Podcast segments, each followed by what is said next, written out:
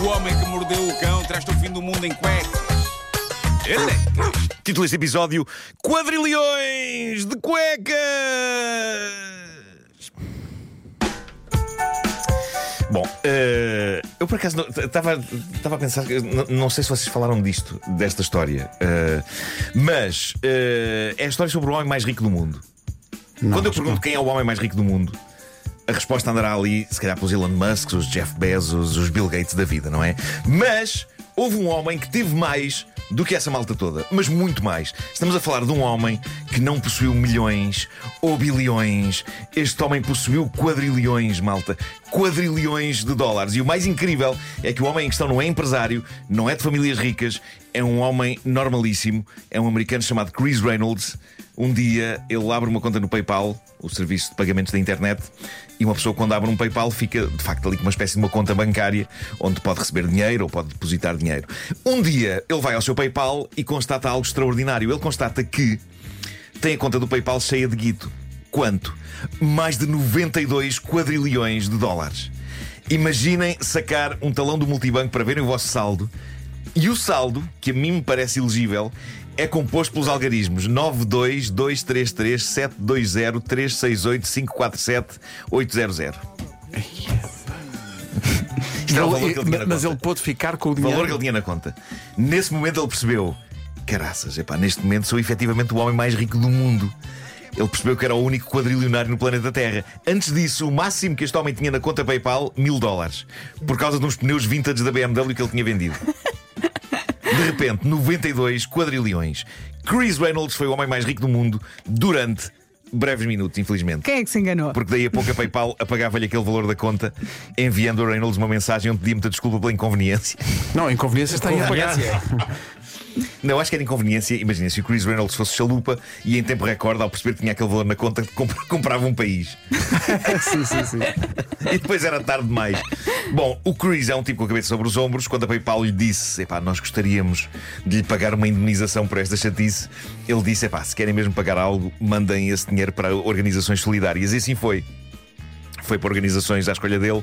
Claro que não foram quadrilhões, mas ainda assim foi uma soma muito fofa que seguiu para quem precisa. Ganda campeão, muito. Final fosse- feliz. Se fosse a soma original, eu creio que ele acabava com a fome no mundo. Se calhar, mais coisa, menos coisa. Imaginem pá, no- o saldo da vossa conta, Zunga, 92 quadrilhões. Eu nem sequer sabia que existiam quadrilhões. Exato. É o tipo de erro que não vale a pena uma pessoa calar-se e agarrar a achar que ninguém vai dar por ele. Vai, vai, vai, vai. Bom, balneários de ginásio são locais que eu sinto que estão sempre à beira do embaraço. É uma sensação minha. Eu sei que há pessoas super confortáveis no que toca a andar nuas em frente às outras, eh, por exemplo, mas isto nem tem só a ver com nudez. Eu não sei. Para mim, balneários são dos sítios mais desconfortáveis do mundo. Que isso é irracional da minha parte, mas eu sinto que pá, alguém de alguma forma vai acabar a gozar comigo num balneário. Por isso é que eu nunca lá ponho os pés no ginásio.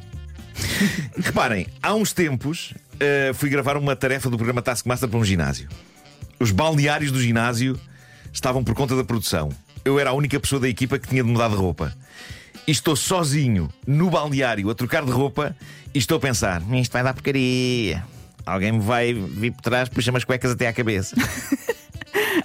ou tecer um comentário sobre a minha pança, ou os meus gêmeos.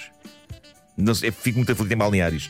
E esta, esta história, eh, enviada por um ouvinte nosso para o Reddit do Homem que Mordeu o Cão, não faz grande coisa para apaziguar esta minha ideia de que o balneário de um ginásio é um local natural de dor e de humilhação. Vejam o que ele, cujo nome no Reddit é Liquid777, conta.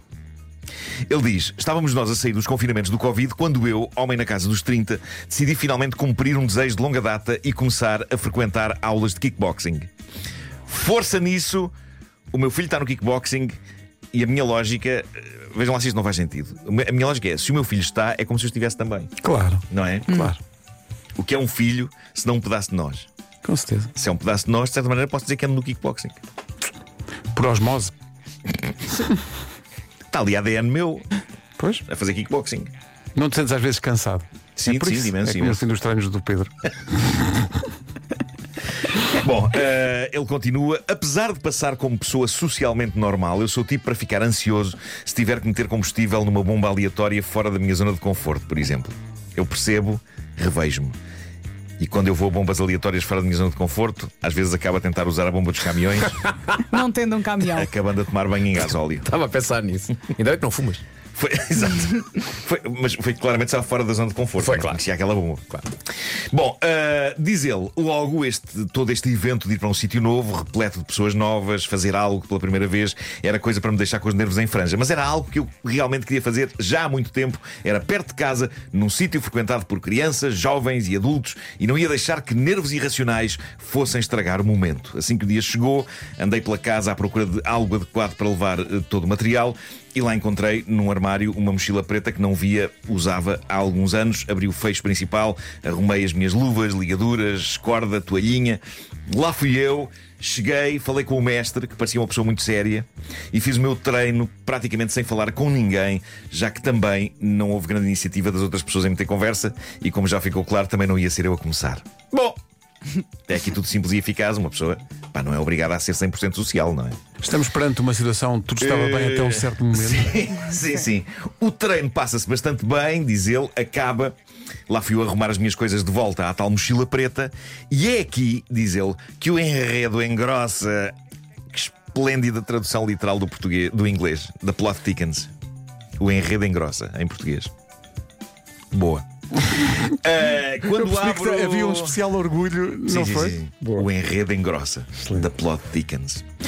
Quando abre a bolsa da frente, diz ele, vejo que tem coisas dentro. E eis que fico com umas cuecas rosa fio dental e um preservativo na mão. Oi? Como? Ah, sim. O primeiro e único pensamento que me ocorreu na altura, diz ele, foi: Ah, isto é uma partida por ser o primeiro treino. Olhei em volta à espera de ver um riso coletivo e nada. Atenção, eu pensava rigorosamente isto mesmo na situação dele. Esta malta percebeu que isto não é o meu- ambiente natural, pregou-me esta partida. Não, eu, eu acho que pensava, Era enganei-me uma- no saco. Era uma partida. Não, Epá, ele sabia que era o dele, estava no sítio, estava agressivo, estava. Mas era- em termos de partida era uma partida meio aleatória, não é? Um preservativo umas cuecas cor-de-rosa, fio dental. Mas pronto, era o suficiente para uma pessoa ficar atrapalhada ao ter aquilo nas mãos em frente a estranhos, que era o que estava a acontecer ali. No meu caso, ninguém viu o que é que eu tinha nas mãos, porque já vos disse, eu em ginásios uso as portas dos cacifos como biombo. Se eu pudesse, enfiava-me inteiro lá dentro do cacifo, para ninguém me ver. Dentro assim vai É muito pequenina a porta do cacifo, não é? mas eu estou lá todo enfiado. Tapa do braço. Bolas. Ah, portanto, ali o temos, não é? De repente, este nosso amigo tem umas cuecas fio dental rosa e um preservativo na mão no balneário do kickboxing. Coisas que descobriu dentro da sua mochila de desporto e que ele suspeitou que fossem praxe. Mas que ginásio fazia uma praxe assim a um cliente? Bom. Toda a gente continuava a arrumar as coisas para ir embora como se nada fosse, diz ele. Já eu, a ficar vermelho que nem um tomate com tudo aquilo na mão, ainda soltei um a sério que me fizeram isto? Mas ninguém ligou. Nem sequer olharam para mim. Eu adoro isto, ele está super envergonhado de algo que só ele está a presenciar. De certa maneira, Não. quando ele diz a sério que me fizeram isto, está a chamar a atenção das Sim, sim, pessoas. sim. E está à espera que de repente to- toda uma dinâmica de grupo aconteça. Ah, pois foi, apanhado. É, E ninguém. Não. Ninguém, ninguém, Ninguém. ninguém. Olá, solidão. Uh, sim, tal e qual. Eu estava completamente perplexo, diz ele, mas não insisti mais. uh, e é aqui que ele toma uma decisão peculiar. Diz ele: Deixei então as cuecas e o preservativo em cima do banco no corredor por onde toda a gente passa e fui para casa. Eu só pensava: se por acaso não vejo isto e chego a casa com umas cuecas de mulher, a minha namorada matava-me.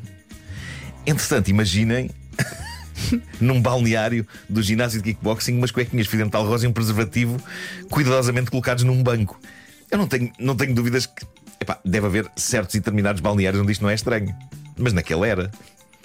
Sim. Chegado a casa, diz ele, vou ao pé da minha namorada, com o ar mais confuso de sempre, expliquei-lhe o que tinha acontecido, confiante de que iria ficar tão perplexa quanto eu.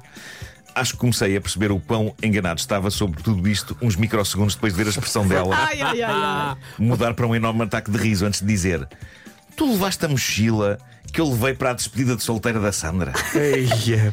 Eu não sei se era Sandra. Ele mete aqui um X no nome. Achei que era melhor espetar ali com o nome da mulher para a frase ficar melhor. Ah, diz ele: Estão a ver aqueles momentos de realização dos filmes em que há um zoom, um zoom in rodopiante sobre a personagem enquanto esta liga aos pontinhos todos e percebe tudo. Foi assim que eu me senti quando percebi que eu, um desconhecido daquela gente, tinha acabado de ir a um treino, sacado de um preservativo e de umas cuecas de mulher da mochila e deixado propositadamente num sítio onde treinam crianças e vindo embora como se nada fosse. A decisão de deixar lá aquilo tudo pousado é. É, não é estranha, errada, não é errada. Sim, sim. Mas é pânico Mas também, não verdade- é? ele sabia que aquilo não era dele e que talvez tivesse vindo de alguém do ginásio. No fundo, ele deixou as coisas ali, tipo perdidos e achados, não é? É. Pá, pessoal, alguém, alguém, isto é de alguém. Bom, ele diz que, em pânico, ligou de imediato para o mestre de kickboxing e explicou a situação. Quando ele acabou de rir, diz ele,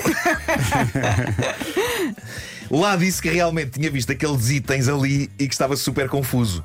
Perguntou-me se eu queria que ele guardasse as coisas para eu depois ir buscar, ao que eu respondi: Não, não, ponha isso tudo no lixo, por favor! Ah, ele diz: Para quem está preocupado que a minha namorada me estivesse a trair, não se preocupem. Aqui foi mesmo da despedida de solteira de uma amiga próxima dos dois. Ele explica nos comentários que todas as amigas nessa noite receberam um kit, cueca fio dental e preservativo. Muito bem. Coisas giras que se fazem. E ele, e ele voltou aos treinos. Acho que ele voltou. ok. Mas Mas que resolveu a coisa. claro.